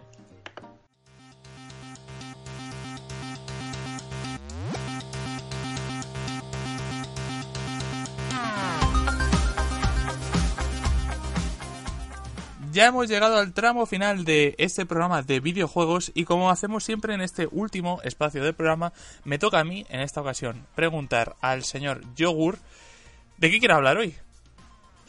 Pues hoy quiero hablar de un par de jueguitos. Eh, últimamente no, traíamos como juegos para, hablar, sino que traíamos polémicas y cosas de esas. Y hoy, pues, ya que he estado jugando y que además traemos un par de cosas, un, juego que está bien pero que tiene parte de vinagre y otro juego que es completamente amor, ¿vale?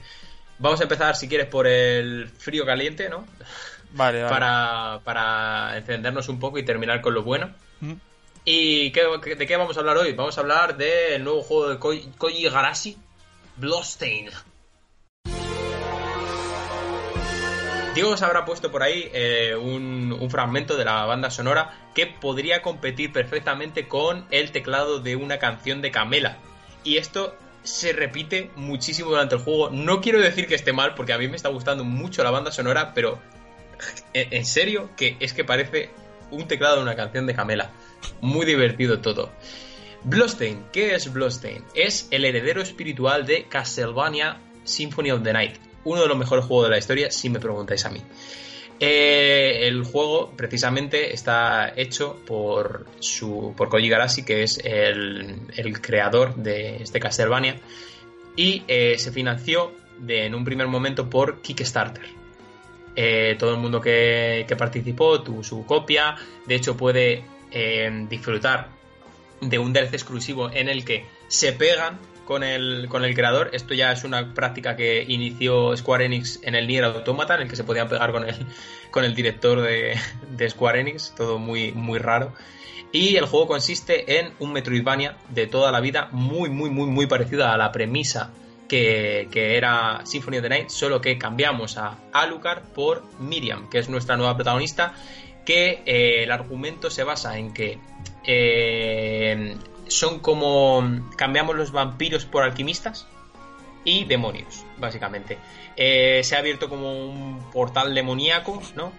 Y mm, hay como una serie de personas que, que, murieron en un ritual para abrir este, este portal que eran como. Ahora mismo no me acuerdo, es, que se llaman como portarrunas o algo así, ¿no? Una, cosa muy rara, como que tienen tatuajes en el cuerpo y pueden absorber poderes demoníacos. El caso es que parecía que todos estaban muertos, pero no. Había dos que solo estaban de parranda. Eh, una es Miriam, nuestra protagonista, eh, con la que podemos disfrutar de un montón de poderes y demoníacos, como hacía, por ejemplo, Soma Cruz en, en Castlevania Area of Sorrow, una cosa ya muy típica, muy típica de la serie. Y eh, el otro el otro antagonista que tiene es, es, un señor como muy vampírico, muy como no es que no sé cómo, cómo describirlo de otra manera, es muy Legolas, ¿no? Es muy que siempre que está apuesto, es como un señor como que está escena y cada vez que sale está diciéndote con los ojos qué guapo soy, ¿no? Eh, ¿Podrías decir que es como el, el zorro vampírico?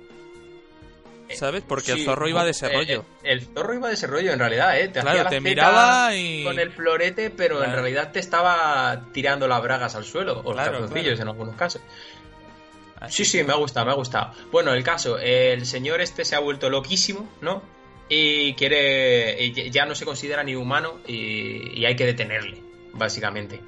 Eh, entonces, eh, vamos al, castillo que ha, que aflorado ¿no? en una ubicación en la que antes estaba la escuela de alquimistas. Muy parecido esto a Castlevania, que ya recordábamos que el castillo de Drácula, con la vuelta de este, eh, volvía a aparecer en un lugar e iba cambiando. no, hasta aquí todo prácticamente igual. Y la, lo que viene a ser tanto la temática del castillo como la temática de de, los personajes, la estética, etcétera, etcétera, muy victoriana, muy todo también igual. Eh, los gráficos están bastante bien en prácticamente todas sus sus, eh, sus formatos, sus ports, sus lanzamientos en, consolas o PC, menos en Switch. En Switch es, hemos tenido un, un port que es horrible, pero horrible, horrible, horrible. Unas definiciones que, son prácticamente de, no vamos a decir Play 1, pero, pero Play 2, prácticamente, eh, con unos detalles eh, súper bajos, unas texturas que tardan en cargar, o sea, eh, bajadas de frame loquísimas de la muerte, todo inaceptable ya ha dicho 505 eh, Industries, creo que se llama esta, esta desarrolladora, que lo irán arreglando. Pero claro, eh, no me vale tirar la piedra y esconder la mano, ¿no? Como, como no nos, nos va a valer nunca. Eh, el caso es que yo tengo las, dos, las dos versiones, lo tengo en PC y en Switch. Es decir, que el juego me está gustando mucho, pese a que el, el port de Switch no lo compréis, por favor, no se os ocurra, ¿vale? Más que nada porque a mí ya se me ha craseado tres veces el juego, de decir eh, error desconocido e irte al menú. O sea, hasta, fijaos hasta dónde de injugable es. Pero todo lo demás me está gustando mucho. Es un, es un Metroidvania de, cabo a rabo, es de libro completamente, en el que eh, tenemos que hacer uso del, eh, de, volver a, a, sitios a los que antes no podíamos acceder con power-ups nuevos que sí que nos permitan hacer esto. Eh, tenemos eh, una especie de base que también teníamos con personajes afables en los que tendremos una tienda, un sitio para craftear cosas. Podemos incluso plantar arroz, maíz, etcétera, etcétera, para poder hacer comidas. Y luego tenemos una serie de personajes carismáticos que ya salían en la precuela de este, que era un juego eh, de 8 bits que se llamaba de otra manera. Creo que este Bloodstained es Circle of the Moon, ¿no? Y no, este es el, el Ritual of the Night y el anterior era el Circle of the Moon, que era la precuela de esto, ya salían todos estos personajes. Eh, como así hay un. hay aparte de Miriam, que es como una la, especie de sucubo que puede coger poderes. Eh, había un mago que ahora mismo te lo encuentras y como que está loco. Eh, un vampiro que es un bibliotecario, otro que cuando aparece es como, qué guapo soy, y eh, un último que es un samurái llamado Zanketsu, que eh, es un nazi básicamente porque odia a los demonios. Sí, sí, odia a los demonios más que a nada y tú, aunque no seas un demonio, como tienen más o menos que ver, ¿no? Pues también te pega de hostias a ti, ¿no? Y nada, que decir, el combate está bien, es fluido menos en Switch, ya lo decimos. Eh, puede, tenemos un montón de armas, poderes diferentes, podemos llevar incluso familiares que nos que nos, nos, puedan dar, eh, por así decirlo, eh, pues otra serie de power-ups como aumentarnos la vida, aumentarnos el la regeneración de estamina, la fuerza, etcétera, etcétera. Y tiene ese rollo de chino farmeo a la hora de ir matando bichos hasta que me den el poder necesario para tenerlo, ¿no?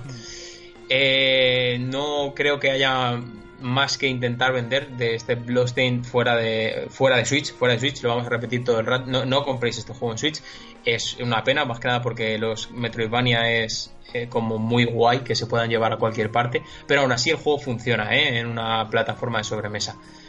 Yo recomiendo este juego, lo recomiendo de hecho, eh, porque, porque tiene todo lo que tiene que tener para que a una persona le guste un videojuego, básicamente.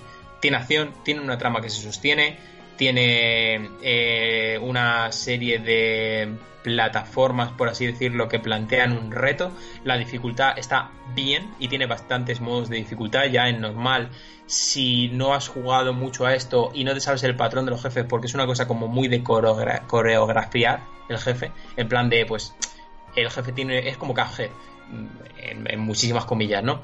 El jefe tiene una serie de ataques que solo se pueden esquivar de una manera, con lo cual te lo tienes que saber, en plan de deslizándote por el suelo, saltando en el momento concreto, agachándote en un momento para poder seguir pegándole, etcétera, etcétera. Con lo cual, creo que es un juego que puede llegar a gustar sin duda a todo el mundo. Es un juego muy, muy, muy entretenido y que además no es para nada largo. Con lo cual, eh, adelante, adelante con ello. ¿Qué tal? ¿Qué te parece este Bloodstained?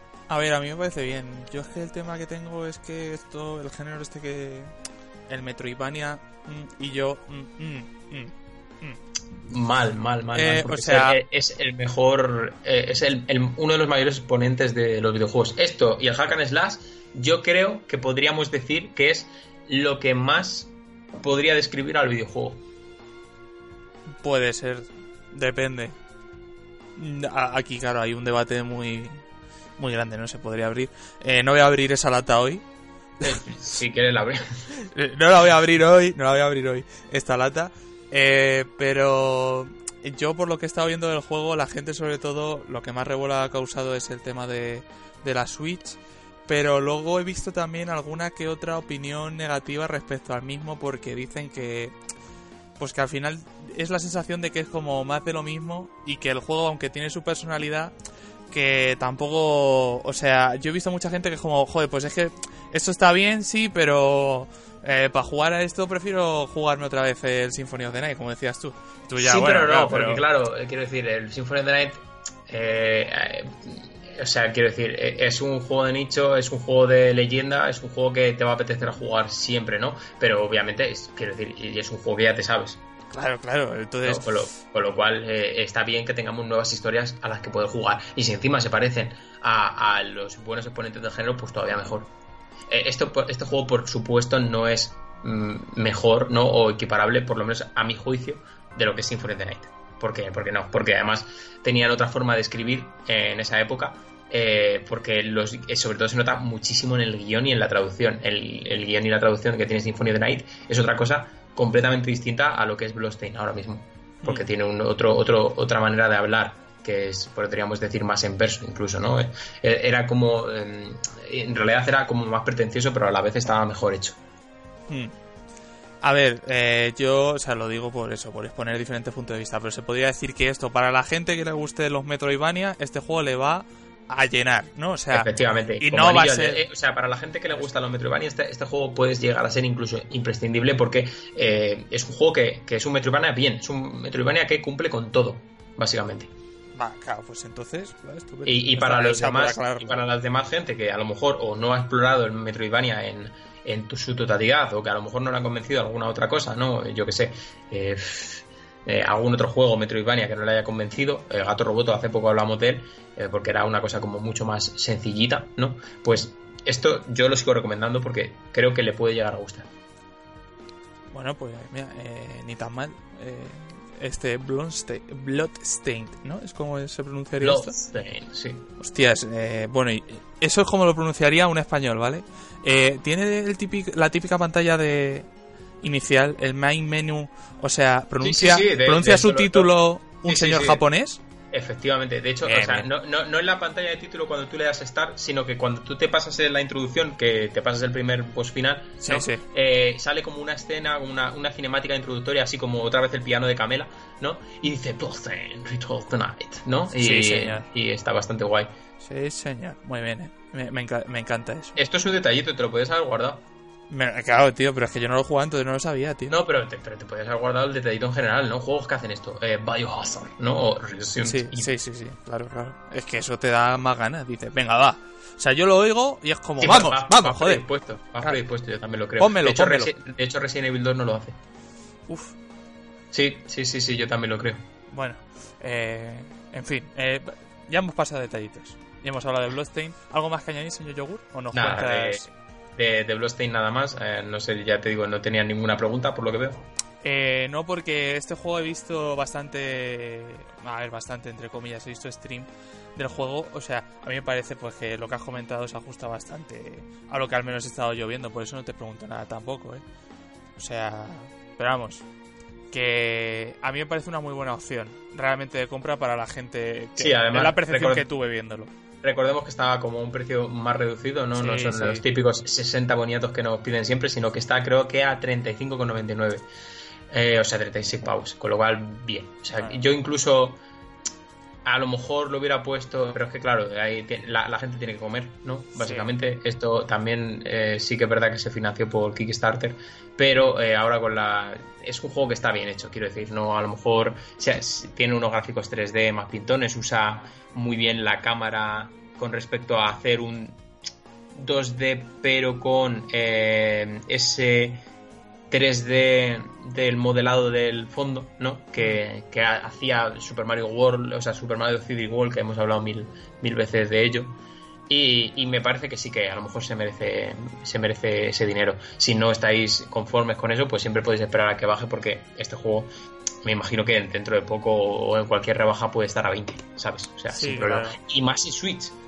O sea, ya veremos lo que pasa este, con este juego en Switch, claramente. A mí me duele ¿eh? haber pagado el importe íntegro por... o sea, de hecho, me encantaría que me devolvieran mi dinero, pero no va a ser posible. Mm, ya. Una penita, Una pena. Pero bueno, eh, ahí está el juego. Eh, ya sabéis, Bloodstain, a 36 euros, como ha dicho el señor Yogur. Efectivamente. Estoy mirando en Steam, Pues muy bien, ¿qué es la otra cosa de la que nos vienes a hablar, señor Yogur? Vamos a hablar de un juego muy, muy, muy bonito, de producción española, de un estudio malagueño, ¿vale? Que se llama Reventure.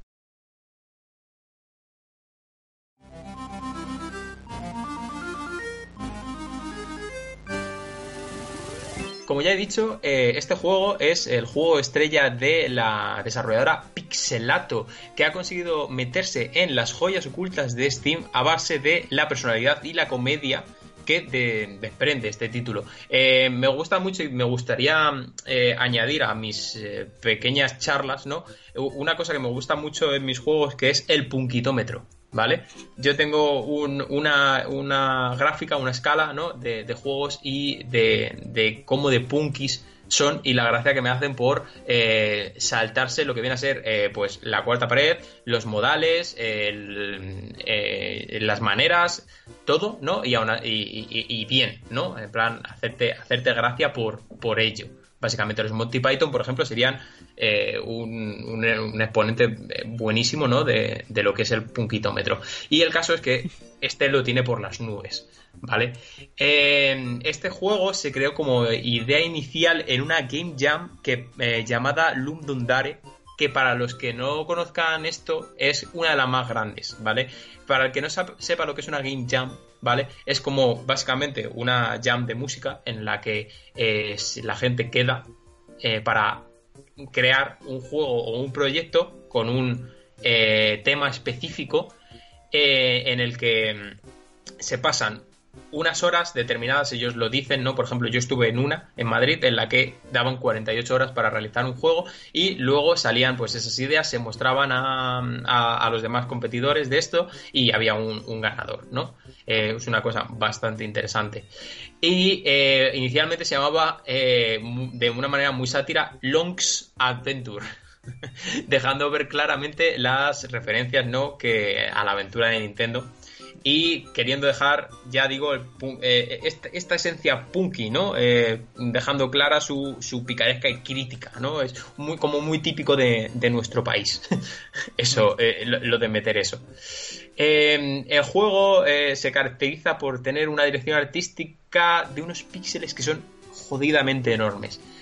¿Cómo de jodidamente enormes? Eh, hemos hablado ¿no? de la era de los 8 bits, hemos hablado de la era de los 16, de los 32, etcétera, etcétera. Y esto está hecho en una cuadrícula de 6 x 6, ¿vale? Ya os podéis imaginar cómo delimitados son los gráficos y los modelados de los personajes, el ambiente, ¿no? el entorno, etcétera, etcétera. Y aunque esto realmente llama la atención por la sencillez, ¿no? Mm. Logra crear unos escenarios súper divertidos porque ellos mismos lo dicen, eh, al crear con una cuadrícula de 6x6, eh, tanto te ocupa eh, muchísimo menos espacio, te da, te, gastas muchísimo menos recursos y puedes crear mucho más en mucho menos tiempo, ¿no? Mm.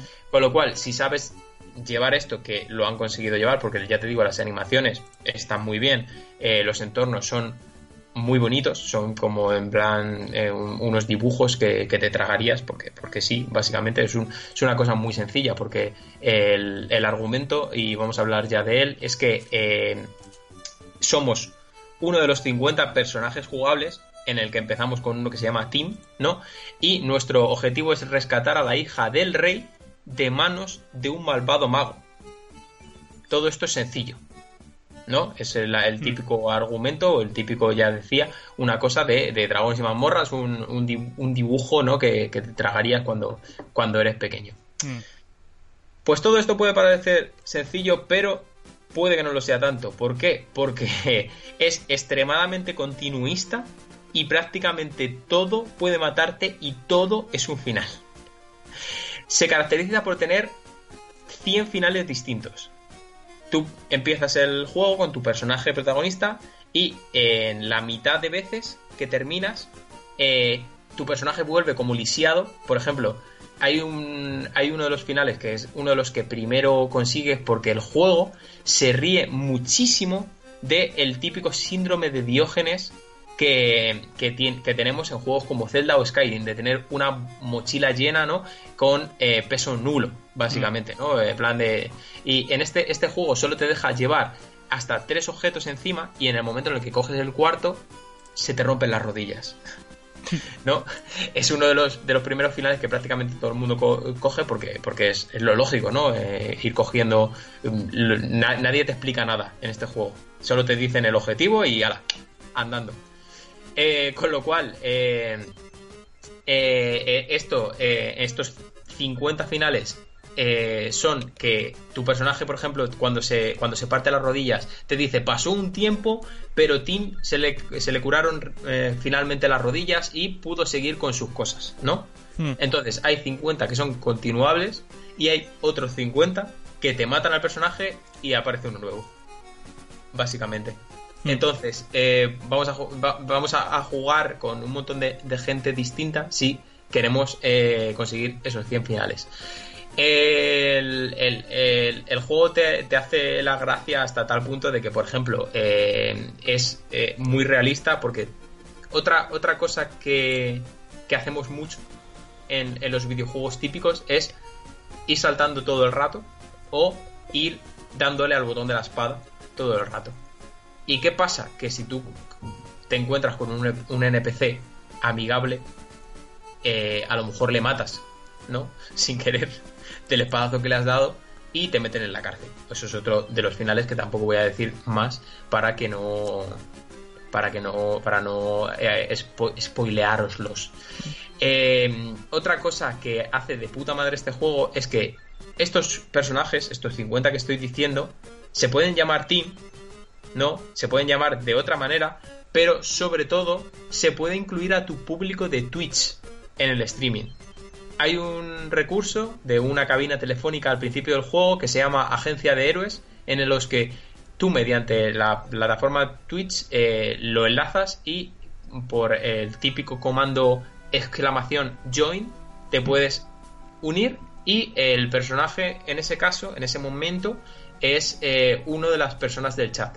Con lo cual, esto es un universo de posibilidades por ejemplo, hacer lo que hacían un montón de canales, el canal 6, eh, cuando éramos pequeños, que eh, llamabas, ¿no? Y había una señora que estaba retransmitiendo el Medieval por ti y te decía, ¿hacia dónde voy? ¿No?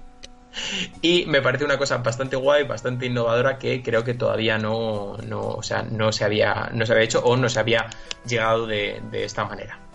Y me gusta bastante, lo recomiendo muchísimo, encarecidamente lo recomiendo más que Bloodstained, de hecho, este juego.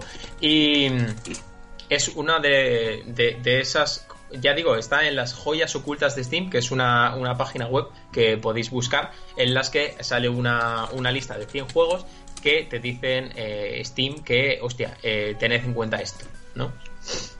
¿Estabas tecleando? No sé si lo estabas mirando. Sí, no, estaba más viendo el precio para decirse a la gente, ¿vale? Eh, 8 ah, dólares. 8 dólares, es un juego súper barato. Hmm. Súper, súper barato. Y que ya digo que es muy aprovechable porque eh, es rejugable a más no poder, más que nada porque eh, te tienes que tirar bastante tiempo a la hora de buscar los 100 finales porque nadie te dice nada.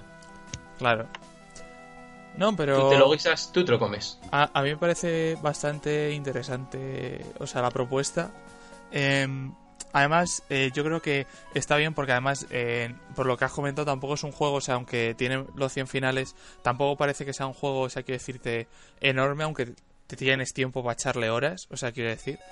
O sea, que puedes estar jugando bastante tiempo a este juego. Sí, sí. Pero el tema de que no sea un juego eh, enorme, o sea, lo que le permite en parte también es experimentar con estas cosas del Twitch, ¿no?